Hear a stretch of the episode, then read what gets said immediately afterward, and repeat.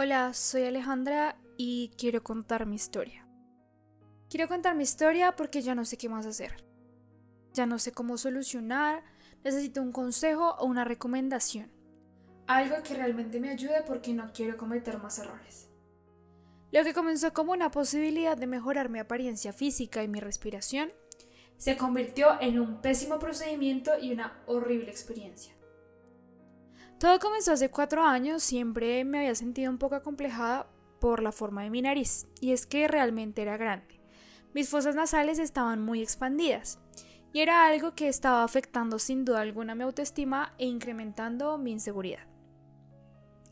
La rinoplastia siempre había sido mi sueño, y por lo mismo pues tomé la decisión de pedirla como regalo de grado. No imaginan cuánto esperé por esa cirugía. Contaba los meses, los días y hasta las horas. Para mis padres fue muy curioso que una reconstrucción completa de nariz tan solo costara 6 millones de pesos. Sin embargo, confiando en la trayectoria que este doctor nos había mostrado en la primera consulta, pues tomamos la decisión de continuar con el proceso. Realmente todo fue muy rápido.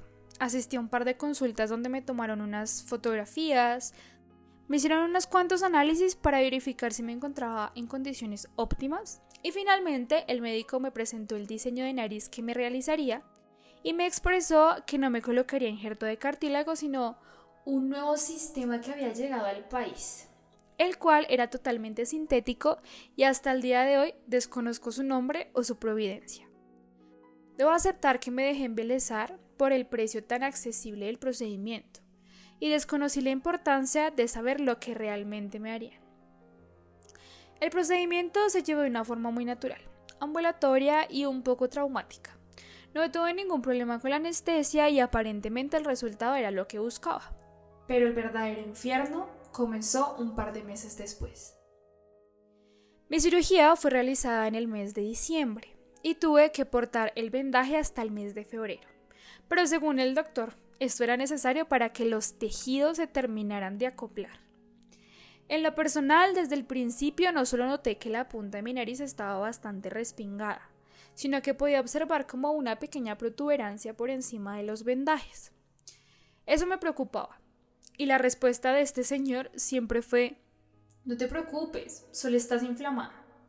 Así, inflamada, pasaron seis meses. Y para el mes de mayo, esa pequeña protuberancia se había convertido en una esfera bastante notoria y molesta. Permanecía colorada e incluso en algunas ocasiones me dolía mucho. Mi familia, al igual que yo, se sentía cada vez más preocupada, y por eso nos vimos obligados a buscar otro especialista, pues aquel doctor que me había dicho que solo era una inflamación tomó la posición de hacerme culpable del hecho y decir que eso sencillamente ocurrió porque yo no me había cuidado como era debido. Esta vez no solo me sentía insegura, sino preocupada, porque realmente mi nariz se veía muy afectada. Y de lejos se podía observar cómo los tejidos estaban colapsados. Sencillamente parecía una tela estirada, como un palo debajo de ella. Ese segundo doctor me dijo que claramente esta protuberancia no era una causa de un mal cuidado, sino un rechazo de mi cuerpo hacia este maravilloso injerto, el cual me había colocado en la primera cirugía. Me manifestó lo peligroso de esto y los riesgos que corría al someterme a una segunda cirugía. Sin embargo, me dijo que podía retirar ese injerto e intentar que ésta luciera lo más natural posible. Pero asimismo me dejó claro que al ser una cirugía pues más riesgosa y con un nivel de complejidad muchísimo más grande que la rinoplastia convencional, el costo también aumentaría sustancialmente. Y así fue. Una cirugía que inicialmente había costado 6 millones de pesos se convirtió en un procedimiento de 19 millones de pesos, por lo que debí esperar un poco hasta lograr conseguir el dinero. Este tiempo solo empeoró la situación. Al llegar el día de la segunda cirugía, mi nariz estaba realmente afectada.